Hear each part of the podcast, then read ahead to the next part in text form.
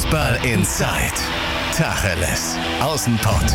Der Fußball-Podcast mit den Experten von Funke Sport und den Lokalradios im Ruhrgebiet. Fußball Insight, der gemeinsame Podcast der Lokalradios aus dem Ruhrgebiet und den Experten von Funke Sport. Mein Name ist Christian Hoch und ich begrüße heute Christian Brausch von Funke Sport bei mir. Hi Christian. Hi. Und Martin Herms, frisch zurück aus dem Urlaub. Hi Martin. So sieht's aus. Hallo zusammen. Wo warst du? In Kroatien. War schön? War in Ordnung. Aber Bisschen je- kurz, aber Jetzt muss auch wieder gepodcastet werden. Ne? jetzt gibt's wieder Vollgas, genau. Vorab äh, vielen Dank nochmal für euer Feedback zur vergangenen Folge mit Norbert Elgert. Äh, Nick B1904 hat da zum Beispiel auf Twitter geschrieben, sehr schönes Ding, Daumen hoch. Also ja, macht so wie Nick, Bewertungen, Feedback, Anregungen immer an uns auf Facebook, Twitter, auf iTunes. Die Fußball Insight Kanäle warten da auf euer Feedback. Einfach her damit. Vielen Dank. Wir beginnen mit Borussia Dortmund mit einer Schalte ins BVB-Trainingslager in Bad Ragaz zu Marian Laske. Das Gespräch haben wir vorher aufgezeichnet und da hören wir mal rein, was der Marian da so für Eindrücke hat. Das Wetter ist hier schön in Bad Ragaz, die Sonne scheint, heute soll es auch warm werden. Also äh, gibt schlechtere Arbeitsbedingungen, würde ich mal sagen. Äh, ist sowieso ein nettes Örtchen hier. Ruhig gelegen in den Bergen, also ist nett. Vielleicht zur Erklärung, warum es bei dir gerade äh, ein bisschen ruhig ist. Du bist in Bad Ragaz in der Schweiz. Du hast es gerade schon im Vorgespräch gesagt, du bist auf dem Hotelzimmer äh, und es ist ein ruhiges Örtchen. Wie, wie sieht es denn da so aus in Bad Ragaz? Ja, das ist so ein typisches kleines Bergörtchen, wie man sich das vorstellt. Es gibt eine Hauptstraße, drumherum sind ein paar Lädchen, Cafés und Restaurants. Äh, drumherum sind dann äh, die Berge, die in die Höhe ragen und die wirklich sehr schön sind. Und ein bisschen außerhalb ist der Trainingsplatz, der ideale Bedingungen liefert. Wir haben gestern selbst gekickt, also die Journalisten gegen ähm, die Betreuer vom BVB, haben leider knapp verloren, aber da konnte man dann halt auch mal auf den Trainingsplatz und der ist echt ja, fast ein Teppich, also es ist ideale Bedingungen. Ähm, ja, und ansonsten ist das hier ein kleines verschlafenes Örtchen, wo immer mal wieder ein paar Touristen kommen. Aber äh, an sich äh, irgendwann dann auch die Bordsteine hochgeklappt werden, so würde ich es mal sagen. Und gerade heute, hier ist noch äh, Feiertag in der Schweiz. Und deswegen ist es jetzt gerade heute Morgen sowieso besonders ruhig. Ja. Ja, also heute zur Erklärung ist, ist, ist Donnerstag. Was, was feiern die da? Äh, die haben, glaube ich, heute ihren Nationalfeiertag, aber ich weiß es ehrlich gesagt nicht ganz genau, müsste ich nochmal nachschauen. Aber auf jeden Fall ist heute in der Schweiz Feiertag und alle haben frei. Ja. Ja, gut, vielleicht gibt es dann äh, abends ein, ein paar Feste. Aber wie ist das denn ähm, mit den Fans da im Trainingslager von Borussia Dortmund? Sind da viele da? Ja, es sind schon einige da, ne? Also ich weiß jetzt nicht, ob alle tatsächlich dann auch aus dem Revier kommen. Ich meine, Dortmund hat ja eine sehr große Fangemeinschaft, auch außerhalb des Reviers. Sicherlich kommen ja auch manche aus der Gegend, die mal die Dortmunder sehen wollen, aber es ist halt immer schwer zu schätzen. Aber ich würde sagen, bei den öffentlichen Trainingseinheiten, die auch wirklich jeden Tag stattfinden, wenn jetzt nicht gerade ein Testspiel ist, ähm, was ja dann auch mehr oder weniger öffentlich ist, ähm, sind wahrscheinlich schon immer so 1000 Fans da. Vielleicht ein paar weniger, vielleicht ein paar mehr. Ich finde das schwer zu schätzen, aber es ist schon, schon viel los. Man sieht auch immer wieder schwarz-gelbe Trikots hier im Ort und ähm, für die Fans lohnt sich das hier auch. Also wenn man jetzt extra der Mannschaft folgen will, weil man hier tatsächlich echt an die Spieler und an den Verein gut rankommt. Es finden, wie gesagt, jeden Tag eine öffentliche Trainingseinheit statt und ähm, dann schreiben die Spieler noch Autogramme. Man kann theoretisch auch zum Mannschaftshotel, das machen jetzt nicht die großen Fanscharen, aber wenn man da mal reingeht und einen Spieler sieht, dann würde man da auch ein Autogramm kriegen. Von daher, äh, wenn man es ein bisschen mit Dortmund vergleicht, wo ja der Verein sich oft sehr abschottet und für die Fans äh, nicht so leicht äh, zu kriegen ist, ähm, kommt man hier doch sehr gut an die Spieler ran. Das soweit zu den atmosphärischen Eindrücken. Wie sieht es denn auf dem Platz aus? Was hast du für Erkenntnisse von Borussia Dortmund aus dem Trainingslager gewonnen? Ähm, ja, zunächst einmal, dass da wirklich eine unglaubliche Qualität im Kader ist. Äh, ich meine, ist nicht neu. Letztes Jahr hatten sie schon eine gute Mannschaft. Jetzt sind nochmal mit äh, Brand, Schulz, Hazard, Hummels eine Menge gute Spieler dazugekommen und tatsächlich sieht man das auch. Also gerade in den Testspielen ähm, bei Ballgewinn ähm, setzt Favre, so wie im letzten Jahr, halt dann immer wieder auf schnelle, flache Kombinationen, den Ball schnell nach vorne tragen. Und das sah teilweise schon atemberaubend aus. Natürlich waren das jetzt hier nicht die, nicht immer die stärksten Gegner, aber trotzdem, wie sich die Dortmunder aus engen Situationen gelöst haben, dann den Ball schnell nach vorne getragen haben und dann auch echt immer schöne Tore erzielt haben und irgendwie kein Spieler so richtig fest auf seiner Position geklebt hat, sondern im Gegenteil sich mal fallen gelassen hat, dann wieder an die Spitze vorgestoßen ist, äh, zwischen die Linien gegangen ist. Das sah tatsächlich schon sehr, sehr gut aus. Äh, die größte Frage ist halt, ähm, wie wie die Stabilität äh, funktioniert. Also man hat zum Beispiel im Test gegen St. Gallen gesehen, wo die Dortmunder offensiv wieder sehr gut waren, dass aber teilweise es nach hinten schon immer mal so ein paar Probleme gab, was vielleicht aber auch einfach an der Belastung lag. Ich meine, das ist ja auch immer schwer zu sagen. Es ist dann am Ende halt auch nur ein Testspiel, aber klar, man kennt ja auch Lucien Favre, der ist ja sowieso sehr Sicherheitsfanatiker und für ihn wird es halt auch sehr wichtig sein, die Stabilität in den Kader so zu bekommen, dass man neben diesem ganzen Offensivspektakel eben auch immer die Defensive absichert. Ähm, ja, und da bin ich gespannt, ob er manchmal vielleicht auch auf die Variante nur ein Sechser und zwei Achter setzt, die ja in der sehr grandios sein kann in der Offensive, gerade wenn man dann so einen Julian Brandt auf der 8 oder der 10 hat, vielleicht neben Reus, das hört sich dann schon sehr gut an, oder ob er eben lieber doch immer auf zwei Sechser, so wie meistens in der vergangenen Saison setzt, ähm, um halt das Mittelfeld besser abzusichern, äh, dafür vielleicht ein bisschen weniger Offensivpower zu haben. Also ähm, in den Testspielen hier hat er eigentlich dann immer zwei Sechser eingesetzt. Mhm. Schauen wir mal. Martin, Marian spricht es an. Er sieht schon enorme Qualität in den Trainingseinheiten von der Mannschaft. Wir haben schon viel in den vergangenen Podcasts auch über die Neuzugänge gesprochen. Nico Schulz, Julian Brandt, Torgen Hazard. Ja, die sind jetzt im Moment teilweise verletzt. Aber was glaubst du? Diese Qualität, die ist schon nochmal eine andere als im vergangenen Jahr. Definitiv. Die Mannschaft wurde ja sinnvoll ergänzt. Ich meine, das Konstrukt, das wurde ja schon aufgebaut im letzten Jahr. Ne? Eine Mannschaft, die fast Meister geworden wäre, die meiner Meinung nach Meister hätte werden müssen. Ja, in der letzten Saison, da hat man eine große Chance verpasst. Und da hat man jetzt nochmal frisches Blut reinbekommen. Richtig hohe Qualität, ja, mit Nationalspielern, mit Julian Brandt, mit Hazard, äh, mit Schulz. Und das Ganze ist schon sehr vielversprechend und ich denke auch, dass sie schon am Samstag zeigen können gegen die Bayern. Ne? Sie, sie, haben natürlich einen großen Kader. Sie haben auch immer wieder gesagt, dass sie schauen, dass sie auf der Abgabenseite noch was machen. Und jetzt bist du gerade im Vorgespräch, man muss das sagen, Donnerstag haben wir vor dem Podcast hier reingekommen und gesagt, ja, wir hatten jetzt gerade noch tagesaktuell was zu tun. Was hat Genau, da genau. Da kam jetzt noch die Meldung, dass Maximilian Philipp mit Hertha BSC einig sein soll, dass er da hingehen soll. Ähm, ist jetzt bisher noch nicht von Vereinsseite bestätigt worden. Ja, unser Kollege, der Maran Lasker, hat schon bei Michael Zorg nachgefragt. Also es liegt jetzt noch kein Angebot vor. Es kann natürlich aber auch noch kommen. Ne? Äh, Fakt ist, dass äh, sich Philipp mit Hertha einig sein soll. Und ich denke, die Hertha wäre ein perfekter Abnehmer ähm, für, die, für die Dortmunder, denn Hertha BSC äh, durch Investor Lars Windhorst, der da 125 Millionen reingepumpt hat, die könnten eben das Geld bezahlen für, für Maximilian Philipp. Und das wären aktuell 20 Millionen Euro. Das ist so die Summe, die Dortmund ähm, haben möchte. Für Philipp.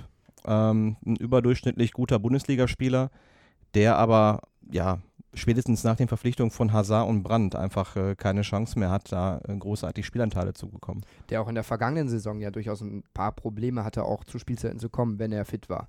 Das ist auf jeden Fall so. Und ich sage ja, spätestens nachdem Hazard und Brandt verpflichtet wurden, ähm, das wird man ihm auch mitgeteilt haben, dann gibt es einfach keine Möglichkeit da, dass er regelmäßig zum Einsatz kommt. Und Hertha BSC im Bundesligist, keine Mannschaft, die Dortmund in irgendeiner Form gefährden kann, die das Geld bezahlen können ne, durch die frischen Millionen. Ähm, wäre ein Transfer, der für beide Seiten dann Sinn macht und die Dortmunder ähm, ja, würden noch eine satte Ablösesumme kassieren und hätten dann wieder ein bisschen mehr Platz im Kader. Ist natürlich schade für unsere Schalte mit Marian, äh, dass wir das äh, vorher aufgezeichnet haben und dann kam die Meldung, aber so ist das im äh, tagesaktuellen geht Fußball, genau. Deswegen da sorry an euch, aber trotzdem hören wir jetzt in, die zweit, in den zweiten Teil mit Marian rein, in die Schalte in Bad Ragaz, wo er dann auch nochmal über Mario Götze spricht, bleibt er, wechselt er und dann natürlich auch nochmal die Frage aufwerfen, äh, ob der BVB denn tatsächlich deutscher Meister wird. Hören wir mal rein. Wie viel Spaß hatte eigentlich Mario Götze so in der Woche? Dein Eindruck? ja, es ist, äh, ist, schwierig zu sagen. Also natürlich ähm, spürt er zum einen die Konkurrenz, die er hat, die definitiv da ist. Alcázar ist, wirkt fitter, so muss man es glaube ich sagen. Und ein fitter Alcázar wird wahrscheinlich meistens im Sturmzentrum äh, die erste Wahl sein. Gleichzeitig im Mittelfeld auf der 8 oder 10, ich habe es gerade angesprochen, gibt es auch noch einen Brand, gibt es einen Reus. Äh, da ist eben auch die Konkurrenz sehr, sehr groß. Das heißt, erstmal wird es schwer für ihn, äh, seinen Stammplatz, den er sich ja in der Rückrunde eigentlich erkämpft hat, zu behaupten. Ja, und dann ist ja da noch die Sache mit der Vertragsverlängerung und ähm, da rumort es natürlich in ihm auch, weil äh, die Dortmunder wollen ihm halt definitiv weniger Gehalt zahlen. Sie wollen ihn nicht mehr, sie wollen nicht mehr, dass er zu den Topverdienern zählt. Warum, wenn ich da kurz einmal einhaken darf? Ja, ja weil, weil man ja auch ehrlicherweise sagen muss, ich meine, es ist bei all dem, was Mario Götze in seiner Karriere schon erlebt hat, echt beachtlich gewesen, wie er sich in der letzten Saison zurückgekämpft hat. Aber zu den absoluten Leistungsträgern zählt er halt einfach nicht mehr und er bekommt aber noch ein Gehalt, als wäre er ein absoluter Leistungsträger und einer, der den wirklich äh, konstant den Unterschied macht. Was bekommt ja, er? Dat, ja, so um die 10 Millionen und äh, soll, soll jetzt natürlich deutlich weniger kriegen. Ähm, weiß man immer nicht so genau. Also die Rede ist so von 20 Prozent weniger. Teilweise hört man aber auch, es soll noch, noch mal weniger sein. Das ist natürlich dann auch einfach ein Gepoker ein bisschen. Ne? Mhm. Ähm, ja, und dann das ist halt so eine Mischung. Also man kann auf einer Art die Dortmunder natürlich verstehen. Ich meine, ihm jetzt noch mal einen, weiß ich nicht, Drei-Jahres-Vertrag, Zwei-Jahres-Vertrag zu geben mit so einem hohen Gehalt, wo du nie genau weißt, wie sich diese Mannschaft auch weiterentwickelt würde ich vielleicht auch nicht machen oder kann man auf jeden Fall, also nicht zu diesen Konditionen, dann für weniger Gehalt, ähm, weil, und gleichzeitig kann man aber auch einen Mario Götze, denke ich, verstehen, dass einem sowas natürlich erstmal weh, weh tut, wenn man das so vor Augen geführt bekommt, hey, wir finden dich nicht mehr so wichtig, wie als wir dich verpflichtet haben, äh, bist ein guter Typ, aber wir wollen dir halt weniger zahlen. Da kann natürlich auch schnell mal der Stolz ein bisschen gekränkt werden und dann schaut man sich halt um. Also noch sieht es eher nach einem Gepoker aus. Ne? Mario Götze sagt mal, ja, ich könnte mir auch vorstellen, ins Ausland zu wechseln. Die Dortmunder wiederum äh, lancieren ja auch, dass sie das Gehalts, Gehalt kürzen wollen. Und dann wird es halt spannend sein, ob man sich nach dem Trainingslager einigt. Ähm, ja. Kannst du, kannst du eigentlich verstehen, dass, dass die Fans in dieser Diskussion sich jetzt vermehrt ja, gegen die Seite Götze schlagen, weil sie sagen, dieser Verein äh, hat dich wiedergeholt, als es dir schlecht ging bei diesem Verein bist du groß geworden. Das ist angeblich dein, dein Lieblingsverein. Und ähm, jetzt so gar keine Perspektive für Götze verstehen? Ähm, ja, ich finde, das muss man immer ein bisschen entspannter sehen. Ich meine, der Verein holt ja einen Götze nicht wieder, um ihm einen Gefallen zu tun, sondern in dem Moment schon, weil er glaubt, dass er mit diesem Spieler wieder Erfolg hat. Ne? Also das muss man ja schon sagen. Das ist halt immer auch ein Arbeitsverhältnis. Natürlich wird das manchmal nach außen ein bisschen verklärt. Aber am Ende ist es ein Arbeitsverhältnis, wo es ums Geschäft geht und wo halt auch der Verein sagt, wenn wir nicht mehr mit dir planen, dann, äh, dann wollen wir dich halt auch nicht mehr. Ne? Also von daher ist es am Ende ein Arbeitsverhältnis, in dem beide Seiten gutes Geld verdienen. Ähm, und ja, es gibt ja bei Götze zwei Seiten. Ich meine, zum einen muss er halt gucken, wie hier seine Perspektive ist, grundsätzlich zu spielen, weil das wird natürlich nicht so leicht in der nächsten Saison.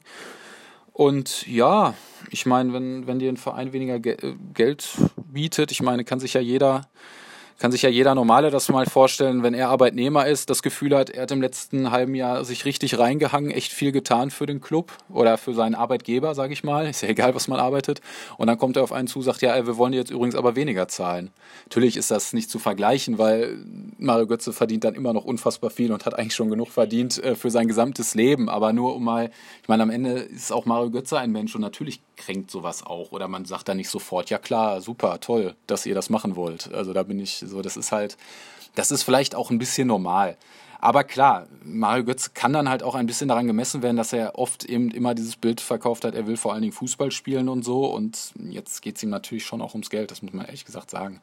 Wobei ich halt glaube, dass es ihm da halt auch viel um Wertschätzung geht. Und er will wahrscheinlich vor allen Dingen, ihm ist, denke ich, wichtig zu merken, ey, die Verantwortlichen hier setzen immer noch voll auf mich und deswegen wollen sie mit mir verlängern. Äh, oder halt rauszu, rauszuhören, pff, vielleicht ist es auch doch nicht mehr ganz so. Also ist spannend, es ist auch, ist auch offen. Also ich glaube eigentlich schon noch, dass es zu einer Einigung kommt jetzt nach dem Trainingslager, aber ja, für Mario Götze, wenn man ganz ehrlich ist, ist es schon immer schwieriger, da als Sieger hervorzugehen aus diesen Verhandlungen. Ähm, ähm, ja, schauen wir mal. Als Marco Reus Fußballer des Jahres geworden ist, äh, gab es natürlich äh, regelrechte Interviewketten und er hat dann gesagt, natürlich wollen wir deutscher Meister werden. Jetzt die Frage an dich, Marian. Du, du, musst dich jetzt auch direkt festlegen und es wird jetzt auch, deine Worte werden jetzt auch äh, gemessen und auf die Goldwaage ja. gelegt. Wird Borussia Dortmund deutscher Meister? Tja, da kann man natürlich nicht mit absoluter Sicherheit sagen, aber die Chancen Was? sind. Die, aber die Chancen sind, denke ich, sehr, sehr gut. Aber wie gesagt, es ist, es ist gerade Vorbereitung. Da kann auch so viel passieren. Es sieht bis jetzt schon ganz gut aus. Ich denke auch, die Transfers machen Sinn, aber alle diese Transfers sind halt auch mit einem gewissen Risiko behaftet. Man muss erst gucken, wie sie klarkommen. Man muss auch gucken, wie es dann am Ende wirklich mit Hummels funktioniert. Aber vom Prinzip her, von der Qualität, muss diese Mannschaft tatsächlich um den Titel mitspielen. Also so weit würde ich definitiv gehen. Da reicht es nicht am Ende, sich über den zweiten Platz zu freuen, sondern man muss um den Titel mitspielen. Ja, und dann spielt halt viel eine Rolle. Aber für mich sind, ist dieser Kader definitiv stärker als der in der vergangenen Saison. Da war es schon sehr knapp. Und ja, die Chancen sind also definitiv da, in dieser Saison vor den Bayern zu liegen. Zumal man ja auch beim FC Bayern noch nicht so ganz weiß, wie da die Kaderplanung am Ende aussieht. Die Ansprüche sind groß, die Motivation ist groß. Marian Laske aus dem BVB-Trainingslager in Bad Ragaz. Vielen Dank. Ja, gerne. Ciao.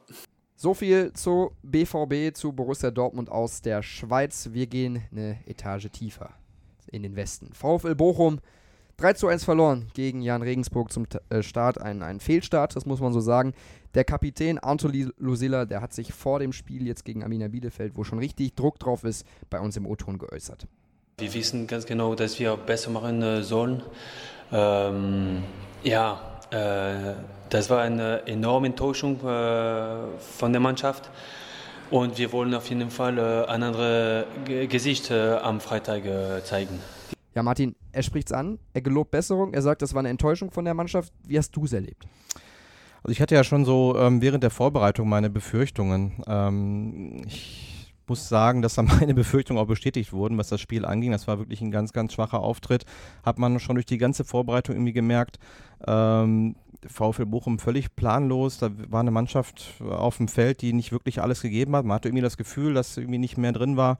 Ähm, dazu kamen aber auch noch ein paar andere Faktoren. Ne? Vorne total harmlos, was auch zu erwarten war. Ne? Denn meiner Meinung nach, VfL Bochum ohne Lukas Hinterseher ist ein Abstiegskandidat. Ne? Das ist äh, letztes Jahr eine durchschnittliche Zweitligamannschaft gewesen, die mehr oder weniger von den Toren von Hinterseher gelebt hat. Und äh, die fehlen jetzt. Man hat ja betont, dass man es irgendwie im Kollektiv auffangen will, aber das ist für mich nicht mehr als eine Floskel. Ja, wenn äh, so ein wichtiger Mann äh, nicht da ist und kein adäquater Gesetz äh, geholt wird, dann wird es einfach schwer. Ja, übers Kollektiv ist sowas nicht aufzufangen. Ja, da wird der VfL äh, extreme Probleme bekommen und ähm, man äh, täte gut daran, nochmal Ersatz zu suchen, beziehungsweise jemanden zu finden, der diese Lücke zumindest einigermaßen schließen kann. Mhm, das ist wahrscheinlich, oder das ist eine schwierige Aufgabe für den VfL Bochum, der, Christian, wir wissen, dass finanziell nicht äh, gerade das große, dicke Portemonnaie hat, äh, um da auf dem Transfermarkt tätig zu werden, der auch nicht die führende Verhandlungsposition hat. Und welcher Stürmer, der schon in der Vergangenheit auf sich aufmerksam gemacht hat, irgendwie, keine Ahnung, in der zweiten Liga auch von mir aus 16, 17 Tore gemacht hat, wer wechselt dann zum VfL Bochum? Die müssen den ja erst entwickeln, diesen neuen Hinterseher, oder? oder darauf hoffen, dass kurz vor Toreschluss irgendwo auf der Bundesliga-Bank einer versauert und Spielpraxis benötigt. Ähm, wenn man 300.000 Euro zur Verfügung hat für Transfers in der maximalen Höhe ja, pro Spieler, pro Spieler dann ähm, wird es natürlich richtig schwer. Äh, ich denke auch wie Martin, dass es vorne ganz eng wird. Simon Zoller wird mit Sicherheit keine 20 Tore schießen. Gonvola muss man mal abwarten. Ähm, danach gibt es keinen mehr. Und die müssen auf jeden Fall noch was machen, weil der Hinterseherersatz ist nicht Gambula, der war letztes Jahr auch schon da und dementsprechend wird es da vorne auf jeden Fall noch was passieren müssen. Wobei mir persönlich immer diese Diskussion, ja, Hintersehersatz ein bisschen zu kurz gegriffen ist, weil damals, als Gregoritsch gegangen ist, hat man also sich auch gefragt, wer ersetzt den? Dann kam Terodde. Als Terodde weggegangen ist, hat man sich gefragt, wer ersetzt den? Dann kam Hinterseher. Also der VfL Bochum hat schon bewiesen, dass er immer wieder für Lösungen äh, bereit ist und Gonvola ist jetzt eben eine der Lösungen und sie haben gesagt, Sie wollen es über Kollektiv lösen. Sie wollen mehr Spieler nach vorne bringen, mehr Spieler, die mehr Tore schießen. Im vergangenen Jahr, du hast recht, mhm. da war die Abhängigkeit von Hinterseher zu hoch. Ähm, trotzdem glaubst du, höre ich jetzt raus, ein sehr risikobehafteter Weg für die neue Saison. Ja, aber ich glaube einfach, dass der VfL Bochum momentan ein fragiles Gebilde ist. Das hat man irgendwie so im Eindruck, wenn man auch die, die Stimmen nach dem Spiel gehört hat. Ne? Robin Dutt, der sagte, die Mannschaft hat meinen Plan nicht umgesetzt. Ja, das ist schon eine harte Aussage, wie ich finde, ne? weil ähm, als Trainer bist du dafür verantwortlich, dass die Mannschaft zumindest äh, die Dinge umsetzt, die vorher auf den Weg gegeben werden. Und ähm, ich glaube auch, wenn es jetzt gegen Bielefeld, da wird man schon unter Druck stehen, wenn dieses Heimspiel nicht gewonnen wird oder gar verloren wird, dann äh, dann könnte es schon früh unangenehme Diskussionen geben, auch wahrscheinlich um den Trainer. Wichtig vor allem ist erstmal, also Trainerdiskussion würde ich jetzt noch nicht aufmachen, wichtig ist erstmal, dass die Mannschaft anders auftritt. Das ist schon mal Punkt 1. Punkt 2 ist, Abstiegskandidat sehe ich insofern nicht, wenn die Mannschaft relativ beisammen ist, dann hat man schon viele Spieler, die bewiesen haben, auf welchem Niveau sie es können. Natürlich muss man auch mal gucken, Eisfeld, Meier letztes Jahr als Hoffnungsträger oder sollten Hoffnungsträger sein, Ewigkeiten verletzt, brauchen wahrscheinlich noch ein bisschen, bis sie dann ihre Form auch wieder gefunden haben. Die Zeit hat man oft im Fußball nicht, aber alles so schwarz malen würde ich jetzt beim Vorfeld auch noch nicht. Ein Vorwurf, der auch nach dem Spiel gekommen ist, von wegen dieser Umbruch, der vollzogen wurde, sei nur halbherzig. Es hätten nur vier Neuzugänge gespielt, sehe ich persönlich auch anders, weil es wurden Spieler in neue Aufgaben gehievt. Ein Vitali Janel zum Beispiel spielt jetzt auf einmal Linksverteidiger, hat sich auch sportlich für das Spiel, zumindest gegenüber Danilo Soares, durchgesetzt. Der muss jetzt, äh, der läuft jetzt nicht nur mit, der muss jetzt auch Verantwortung übernehmen. Das braucht ja auch Zeit. Aber diese Zeit wird es wahrscheinlich vom Umfeld nicht geben. Aber wenn es andersrum gewesen wäre, hätte man auch gesagt, wie kann man immer noch weiter auf Gelozzi, auf Hochland und wie sie alle heißen Ja, setzen. genau. Dementsprechend muss man dem Verein die Zeit geben. Jetzt wird es natürlich wahrscheinlich kein halbes Jahr dauern dürfen, aber bis dahin muss man so ein bisschen Ruhe bewahren. Ähm, Dutt hat zwar selber gesagt und damit natürlich Ambitionen geschürt, dass wenn einer oben patzt, wollen wir da sein. Ist dann Hätte ich nicht gemacht, wenn ich bisschen- ehrlich bin. ist dann ein bisschen schwierig, wenn man vor allen Dingen so einen Umbruch vollzieht und auf viele junge Spieler setzt und auch viele Abgänge hatte und nicht dementsprechend viele Neuzugänge hat. Da hat er sich ein bisschen unter Druck gesetzt, was vielleicht ein bisschen unnötig war. Aber du kannst es halt in Bochum auch nicht verkaufen, wenn du sagst, wir spielen um Platz 12 in der zweiten Liga. Mhm. Dann fragen sich die Fans vorher schon, warum soll ich da auch hingehen? Mhm. Ne, Ich möchte in der zweiten Liga oben mitspielen. Wir sind so lange schon dabei. Wir wollen irgendwann noch mal wieder ganz nach oben, auch wenn es in diesem Jahr sowieso noch schwieriger wird durch die Absteiger und die Fülle an, an Vereinen, die finanziell viel besser ausgestattet sind. Aber es ist, es ist ein schwieriger Grad, weil du kannst nicht verkaufen, du willst Zwölfter werden. Sprichst du aus, dass du ambitioniert bist und wenn oben einer patzt, willst du da sein, setzt du dich natürlich ein bisschen unter Druck. So stark sehe ich die Mannschaft auch nicht. Deshalb, ja, wie man es macht, macht man wahrscheinlich falsch. Aber jetzt müssen sie auf jeden Fall erstmal sehen am Freitag, dass sie ein ganz anderes Gesicht zeigen. Dann äh, werden die Fans auch hinter der Mannschaft stehen und äh, ich glaube nicht, dass die Bochumer nochmal so ein Gesicht zeigen werden und so, so, so lustlos gefühlt auftreten, wie es in Regensburg der Fall war. Ja, lustlos ist immer so eine Sache. Ich glaube schon, dass sie gewinnen wollten. Aber wenn Ja, also ein Fußballer, es- der auf dem Platz steht, den der will Anschein. gewinnen. Es Ja. machte den Anschein, äh, sind weniger gelaufen und Nee, das, stimmt das, nicht. Die Körpersprache stimmte einfach Ja, die nicht. Körpersprache, genau. Dementsprechend, die muss anders sein und dann wirkt das auch bei den Fans sofort ganz anders. Martin, was mich aber auch stutzig gemacht hat, sie haben dieses äh, 4-1-3-2-System in der Vorbereitung gespielt, sie haben es teilweise in der vergangenen Saison gespielt, sie wollen variabler sein, 4-4-2, eben um auch Hinterseher äh, aufzufangen, den Verlust, um da eben eine Doppelspitze zu haben, mehr Gefahr zu sorgen. Und trotzdem waren die Abstände zwischen den Mannschaftsteilen viel zu groß, also auch inhaltlich und in, in, in der Systemvorgabe, ja, wirklich mangelhaft. Und Ja. das, das macht mir Sorgen, weil, weil das wurde in der Vorbereitung ja eigentlich trainiert. Man hat ja irgendwie so das Gefühl, dass irgendwie keiner wirklich Bescheid wusste, äh, was denn der Plan des Ganzen ist. Ne? Das hat ja Lud auch gesagt und ähm, das ist schon, schon äh, eine sehr ernstzunehmende Erkenntnis, ne? dass die Mannschaft irgendwie Vogelbild auf dem Platz rumrennt und ähm, das darf überhaupt nicht sein. Ähm, natürlich ist jetzt eine Chance, Freitagabend, Flutlichtspiel, man kann jetzt noch ein bisschen was wieder gut machen durch ein Heimspiel, aber ähm, trotz alledem bleibe ich dabei, ähm, dass der VfL momentan einige Probleme hat, die es aufzuarbeiten gilt. Ne? Ich hoffe, dass sie diese Woche jetzt nutzen konnten. Ähm, oben mitspielen, wie gesagt, was Dutz sagte, sehe ich überhaupt nicht. Gar keinen Fall. Also der VfL kann froh sein, wenn er sich irgendwo wieder im Mittelfeld wiederfindet und da stabilisieren kann. Oben mitspielen, die Chance hat man vor dem letzten Jahr verpasst. Da hat man die Möglichkeiten gehabt, da war der Kader meiner Meinung nach auch stark genug. Ja, Dutt hat meiner Meinung nach nicht genug rausgeholt aus dieser Mannschaft. Ähm, na, wenn man sieht, dass Paderborn jetzt aufgestiegen ist, Union Berlin, da hätte eigentlich der VfL Bochum auch mitmischen können. Na, da das- haben die Oberen gepatzt, da hat man die Chance nicht genutzt. Dieses Jahr ist die zweite Liga in der Spitze einfach viel zu stark. Ja, aber da muss man zur Errettung auch sagen, dass die natürlich da eine verletzten Serie hatten, quasi die ganze Saison über. die Aber erst als alles vor, vorbei war. Das muss man auch fairerweise sagen. Sie fingen an, aber diese vier Spiele im Februar, die sie verloren haben, da waren äh, richtig viele Stammspieler noch fit.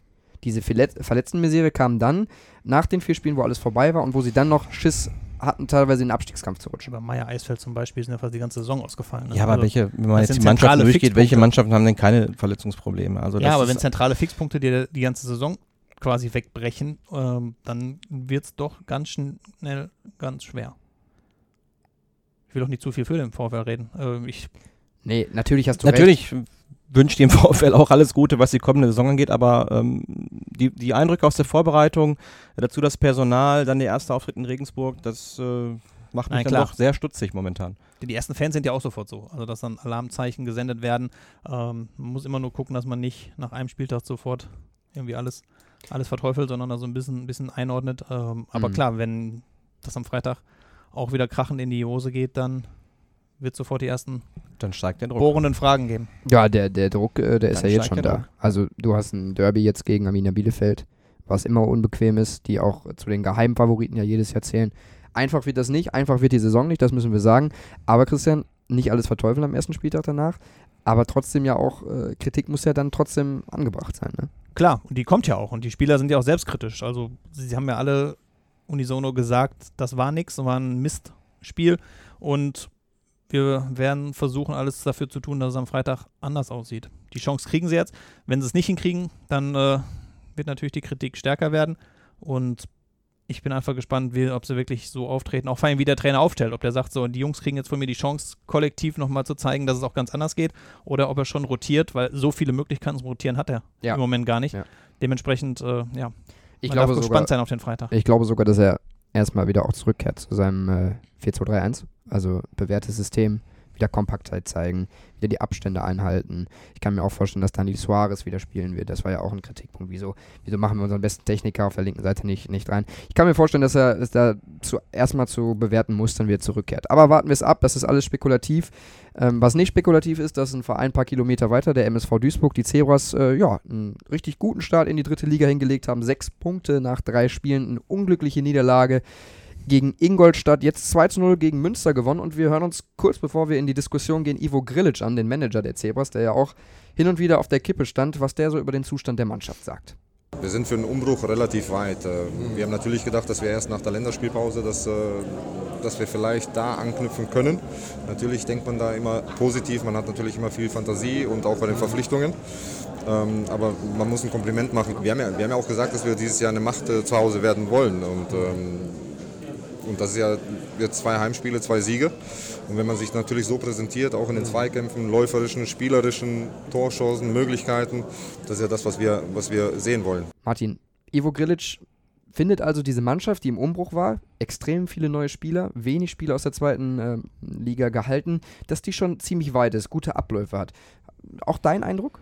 Definitiv. Also ähm, man sieht, glaube ich, dass die Mischung beim MSV Duisburg stimmt. Ne? Man hat äh, auch ein paar wichtige Spieler halten können, wie Engin, Albutat, Stoppelkamp, Daschner. Das sind ja wichtige Stützen. Gerade so ein Moritz Stoppelkamp, das ist jemand, der könnte vielleicht sogar auch in der Bundesliga noch spielen. Boah. Äh, der hilft der Zweite sagen Liga, wir mal, ja. Sagen wir mal zweite Liga gehoben. Ja. Ja. das auf jeden Fall. Der hilft so einer Mannschaft natürlich enorm weiter mit seiner Erfahrung. Gar keine Frage. Und dann hat man eben eine gute Mischung gefunden, eine gute Balance bei den Neuzugängen. Compare, ein erfahrener Abwehrchef junges, frisches Blut, hungrige Spieler aus der Regionalliga wie Yassin Bembala dazu bekommen, der auch eine gute Leistung gezeigt hat schon am Anfang. Ich kenne ihn aus Oberhausen, ist wirklich ein sehr, sehr, sehr guter, talentierter Junge, den habe ich schon immer die dritte Liga zugetraut. Und ähm, ja, diese Jungs haben einfach Bock auf das Projekt MSV Duisburg. Ja, neue Leute brauchte man auch nach dem Abstieg. Die haben das Ganze so ein bisschen ad acta geschoben. Man erinnert sich nicht mehr an die Geschichte, sondern geht völlig unbefangen an die Sache ran. Und ähm, das merkt man. Man hat auf jeden Fall jetzt den Eindruck, dass der MSV Duisburg das Zeug hat, oben mitzuspielen. Ja, das muss ja auch das Ziel sein. Und ähm, hat zwei überzeugende Heimspiele abgeliefert. Hat auch in Ingolstadt ein ordentliches Spiel gemacht. Ne? Durch den Elfmeter hätte man auch sicherlich einen Punkt verdient gehabt. Und ähm, ja, das äh, ist wirklich sehr, sehr positiv, was der MSV abliefert. Die Zuschauer sind ja da. Ja? Stadion war gut gefüllt. Und ähm, das war so nach diesem großen Umbruch vielleicht nicht zu erwarten. Für mich auch nicht. ja. Ich bin komplett überrascht. Äh, ich habe ja in den letzten Wochen ein paar Mal schon gesagt, dass ich schwer daran glauben kann, dass der MSV eine richtig gute Rolle spielt, weil einfach zu viele Spieler auch aus unteren Ligen dazugekommen sind. Ähm, wir haben schon gesagt, viel steht und fällt mit Moritz Doppelkamp. Jetzt hat er natürlich einen Bombenauftakt hingelegt. Gestern haben alle geschwärmt, auch von der, von der Kulisse über 15.000. Ähm, passte alles und ich bin überrascht, wie es gelaufen ist. Ich hätte diese beiden souveränen Heimsiege nicht erwartet, auch das gute Spiel in Ingolstadt nicht. Daher, äh, vielleicht lag ich nicht ganz richtig, vielleicht ist es eine Momentaufnahme, muss man schauen. Sonntag in Braunschweig wird man wieder ein Stück schlauer sein. Dann äh, steht Die ein- sind mit äh, neun, äh, neun Punkten gestartet. Genau, ne? also. also, ein absoluter Top-Favorit mit auf den Aufstieg. Wie der MSV sich da schlägt, ich wünsche Ihnen das Beste. War bisher sehr skeptisch, bleibe es immer noch ein bisschen, bin aber bin positiv überrascht, wie sie sich jetzt in den ersten Wochen mit dieser ganz neu zusammengebauten Mannschaft wirklich präsentiert haben. was mir auch persönlich aufgefallen ist, dass diese Kombination einfach schon mega flüssig war im Mittelfeld. Also die haben da teilweise One-Touch gespielt und ganz gezielt nach vorne, dann waren die effizient. Äh, gegen Groß Asbach war das zu beobachten. Also auch richtig, richtig gut. Und Definitiv. Ivo Grilic so ein bisschen auch sich äh, aus der Schlinge dann gezogen. Er hat ne? natürlich auch aus der Not eine Tugend gemacht. Ne? Das Geld war nicht da nach dem Abstieg. Äh, demnach könnte man ja auch nur diesen Weg gehen. Auf junge, hungrige Leute aus der Umgebung setzen. Und bisher scheint er die richtigen gefunden zu haben. Zudem hat er natürlich dann auch einige Leute davon überzeugen können, den Weg beim MSV fortzusetzen. Ein paar gestandene Spieler, das hilft schon, wenn man so, ein, so, ein, so eine Achse hat ne, mit einigen erfahrenen Leuten. Äh, dann fällt es auch einfacher, junge Leute zu integrieren. Und ähm, bisher Hut ab. Klar, wenn das jetzt total in die Hose gegangen wäre, dann äh, wäre es eng geworden für Ivo Grilic, gar keine Frage. Auch für Thorsten Lieberknecht. Auch für Trainer. Thorsten Lieberknecht. Wenn sie es schaffen, jetzt die Mannschaft äh, da zu etablieren und ähm, wenn es gelingt, oben mitzuspielen, ähm, dann äh, denke ich, dann wird das schnell vergessen sein, was in der letzten Saison gelaufen ist. Dann muss Christian alles zurücknehmen, was er in den Podcasts vorher gesagt hat. Ja, ja. Da Krieg kommen, wir noch mal drauf, da kommen wir nochmal drauf zurück. Ja, ihr, ihr seid da sehr gut im Thema. Rot-Weiß Essen. Ich meine, wir haben hier unsere Funke-Zentrale ja auch in Essen. Ähm, da, da liegt der Verein nahe. Da ist auch Euphorie. 2 zu 1 gewonnen, in 95. Minute den Elfmeter reingemacht oder so. Da kommen 15.000 ja, durch die, Menschen. durch die Trinkpausen war es ein bisschen zeitversetzt, aber ja, das ist ja Rot-Weiß. Das ist so das Ganze, diese ganze Spanne, die diesen Verein ausmacht. Ne? Ähm, man gewinnt das Spiel, dreht das Spiel äh, 2 zu 1, ähm, wäre das 0 zu 1 verloren gegangen, ne? wonach es ja auch lange aussah, weil die Leistung, muss man wirklich sagen, war echt nicht gut. Ja, man Okay. hatte sogar Glück in der ersten Halbzeit. Dortmund hat sogar noch zwei Abseitstore geschossen, hatte viel mehr vom Spiel gehabt. Ähm, das war keine gute Leistung von RWE. Man hat es dann irgendwie durch diese ganze Motivation, durch Einsatz, durch Willen, hat man es geschafft, das Spiel zu drehen und durch zwei Standardsituationen wäre das in die Hose gegangen. Dann hätten die Leute sofort wieder, äh, wären die Amok gelaufen. Dann wäre wieder alles scheiße gewesen. Nee, ja? Das, nee, das Mit glaube ich, das Doch, glaub- das glaube ich schon. Ich kenne ja die Rot-Weiß-Fans. Nee, Ja? das ist in diesem Jahr nämlich anders. Also ist selbst, wir hatten ja selber bei Reviersport dieses Interview auch vor dem Start. Auch die Fans haben auf Null gestellt. Die haben Kredit Das haben die verteilt. im letzten Jahr auch gemacht. Nee, da hat da man hat- dann drei, vier Spiele gewonnen, dann da lief es gut, dann hat man denen drei, vier Spiele gegeben und danach war sofort wieder Nee, aber da war ja immer, wenn, Theater. wenn ein Fehlstart ist, ist es ein Pulverfass. Das ist dieses Jahr durch diesen großen Umbruch, wo wirklich alles neu ist, meiner Meinung nach auf jeden Fall etwas anders, dass man da wirklich Kredit gegeben hätte. Ob es am Ende so kommt, weiß man nicht. Aber ich hatte zumindest das Gefühl und auch die Mannschaft, auch der Vor äh, Vorsitzende Markus Ulich, hatte das Gefühl, dass es diesmal auch mit den Fans etwas leichter werden könnte, wenn es nicht alles direkt Aber läuft. Fakt ist, bei einem Verein wie Rot hält so ein Kredit nicht lange. Ne? Das dann, ist möglich. Das ist vielleicht einmal ein Spiel möglich, wenn man sieht, dass gekämpft wird, aber man verliert. Aber wenn man dann wirklich einen schlechten Start hinlegt, dann wäre es schon wieder unangenehm geworden. Nur Fakt ist, jetzt haben sie es gedreht, ja, obwohl sie nicht gut gespielt haben. Diese Probleme waren ja auch durchaus zu erwarten. Man hat ja auch eine komplett neue Mannschaft aufgebaut. Man hat gemerkt, dass da einiges nicht so wirklich funktioniert. Ein paar Geschwindigkeitsdefizite meiner Meinung nach in der Innenverteidigung. Vorne hat man, glaube ich, gemerkt, dass noch jemand fehlt, ja, ein richtiger Stürmer. Das ist auch meine Meinung, dass RWE, wenn sie es wirklich konsequent durchspielen wollen, oben mitspielen wollen, fehlt noch ein Killer. Ganz vorne drin. Ich denke, das wissen die Verantwortlichen auch. Marcel Platzek ist ein guter Regionalliga-Stürmer, Endres genauso, aber es sind beides keine Leute, die 15 bis 20 Tore garantieren. Und wenn man dann wirklich sich von der Konkurrenz abheben möchte, dann braucht man da einen, der vorne knipst. Aber Fakt ist auch, in der Regionalliga, genau wie in der zweiten oder Bundesliga, äh, die bekommt man eben nicht so leicht. Ne? Tore, die, Leute, die Tore schießen, kosten Geld. Und ich denke mal, da wird man noch ein bisschen abwarten, bis vielleicht der eine oder andere, der nicht in der zweiten oder dritten Liga unterkommt, verfügbar ist. Ich wollte sagen, geht ja noch bis zum 2. September. Und für Christian Titz hätte es keinen besseren Start geben können. Die Euphorie ist da, man hat Emotionen erlebt, äh, die man nur durch so einen, so einen Spielverlauf bekommt. Dazu kann er den Finger heben und sagen, so, wir hatten bestimmt sieben, acht Punkte, die alle schlecht waren, die wir noch verbessern müssen, wo wir dran arbeiten müssen, also bleibt man schön auf dem Teppich. Was Besseres kann es für einen Trainer gar nicht geben, als ein Spiel noch zu drehen. Die Fans sind erstmal euphorisch, jetzt werden neue Dauerkarten wahrscheinlich verkauft werden und die Mannschaft kann ja trotzdem schön am Boden behalten, weil weiß Gott noch nicht alles perfekt gelaufen ist. Jetzt komme ich und sage, der FC Schalke 04 wurde in der vergangenen, nee, in der Saison davor Vizemeister, hat sich sehr blenden lassen. So eine Euphorie, so ein 2 zu 1, so, so eine 95. Minute, so, so ein Aufschrei im Stadion, so ein, so ein Push, der kann auch Dinge verblenden. Glaube ich nicht. Dafür wurde es auch zu deutlich angesprochen, was alles noch nicht gut war. Und das wird Man auch kann aber auch so- mal Dinge ansprechen und ob man sie dann nur trotzdem so wahrnimmt. Es ist immer einfach nach dem Sieg zu sagen, äh, wir haben schlecht gespielt, finde ich. Es kann sicherlich ein paar Dinge verblenden, aber äh, ich denke schon, dass die Verantwortlichen auf dem Schirm haben, ne, wo der Schuh noch drückt. Ähm, und ähm, Fakt ist aber auch, Borussia Dortmund 2 ist keine Laufkundschaft. Ja? Äh, ist eine Mannschaft, die auch, äh, von der auch erwartet wird, dass sie oben mitspielt, die mit Mike Tulbeck einen hervorragenden Trainer hat, der Rot-Weiß auch sehr gut kennt und ähm, der weiß, wie in der Hafenstraße gespielt wird. Die Mannschaft war gut eingestellt, es war ein starker Gegner. Rot-Weiß hat es nicht wirklich gut gemacht, spielerisch nicht, aber ähm, So, das meine ich ja dann eben. Das müssen, muss man dann aber auch. aber das kann ja noch dauern. Das Ja. dauert einfach noch. Ne? Da ist eine komplett neue Mannschaft aufgebaut worden. Ähm, das wird noch ein paar Wochen dauern. Und gut war eben für Rot-Weiß, dass man diese drei Punkte geholt hat. Denn gerade am Anfang war vielleicht auch zu erwarten, dass man den einen oder anderen Zähler abgibt, ne? bis die Mannschaft eben wirklich eingespielt ist und sich gefunden hat. Und umso wertvoller war dann dieser Sieg. Aber ich bin auf jeden Fall gespannt, was da so mit Christian Titz, mit äh, Jörn Nowak, mit Markus Und- Ulich, den wir im Podcast hatten, Christian, ähm, auch mit Hajo Sommers, da könnt ihr gerne nochmal reinhören. Ich bin echt gespannt, wie, wie die Entwicklung weitergeht. Wenn deine These stimmen sollte, dann hätten sie ja die perfekte äh, Paarung am Sonntag in Homberg, um zu zeigen, dass es nicht verstanden haben. Ich gehe davon aus, dass sie die dort These, dass sie, dass sie das verblenden? dass sie das verblenden, Ja, weil nein, sie ich spielen nur, jetzt beim sein. Aufsteiger. Ja, es kann nur und ich sein. gehe davon aus, dass sie dort deutlich gewinnen. Mhm. Ich kenne aber den Trainer Stefan Jansen ziemlich gut. Ich, äh, ich halte viel von, von Stefan Jansen. und absolut. Toller Trainer, richtig viel erreicht, äh, keine Frage. Aber ich gehe davon aus, Homberg. Ja. dass bei diesen, in diesem Jahr bei RWE wirklich vieles anders ist. Unter anderem auch, dass man sich nicht verblenden lässt, sondern aus diesem Spiel die richtigen Schlüsse zieht und dementsprechend in Homberg gewinnt. Wenn nicht klar, dann aber auf jeden Fall, dass ein Sieg am Ende dabei rumspringt. Spielen die nicht in. Duisburg? Ja. Die spielen in der MSV-Arena, richtig. Weil, weil sonst äh, Die das Euphorie- die PCC-Stadion schafft das nicht, ne? Nee, das schaffen die nicht. Die Euphorie ist ja da auch riesengroß. Man rechnet schon damit, dass da mindestens 5.000, 6.000 Essener hinfahren. Da gibt es dann auch so eine oder andere Diskussion. Ähm, der VfB Homberg möchte nicht alle Blöcke öffnen lassen. Okay. Ähm, angeblich gibt es jetzt nur 3.100 Gästekarten. Sonst ist ein da Heimspiel laufen für die? Rot-Weiß natürlich sofort Sturm. Äh, da habe ich aber auch schon mit den Verantwortlichen des VfB Homberg gesprochen. Ähm, das könnte ja interessant werden. Ne? Wird wahrscheinlich dazu führen, dass die Rot-Weißen sich dann irgendwo anders mit Karten eindecken. Aber ich denke schon, dass da mindestens 5000 am, am Sonntag hinfahren werden. Und dann gibt es auch den nächsten Sieg, da bin ich mir sicher. Wir haben irgendwie ja, viel Positives aus dem Revier zu berichten. Streichen wir mal leider den äh, VfL Bochum. Aber ein bisschen weiter die SG Wattenscheid 09. Die ist sportlich reingestartet mit einem 2-0-Sieg in die Regionalliga. Die hat die Insolvenz jetzt erstmal abgemeldet, trotz der Querelen um den Aufsichtsrat Can und Schnusenberg und Neururer. Christian, das Chaos, so scheint es in Wattenscheid, hat sich erstmal so ein bisschen verzogen. Kurzfristig. Also Okay. wie gesagt, da wollen wir auch erstmal abwarten. Sie haben laut eigener Aussage alles durchgeforstet und entschieden, müssen keine Insolvenz anmelden.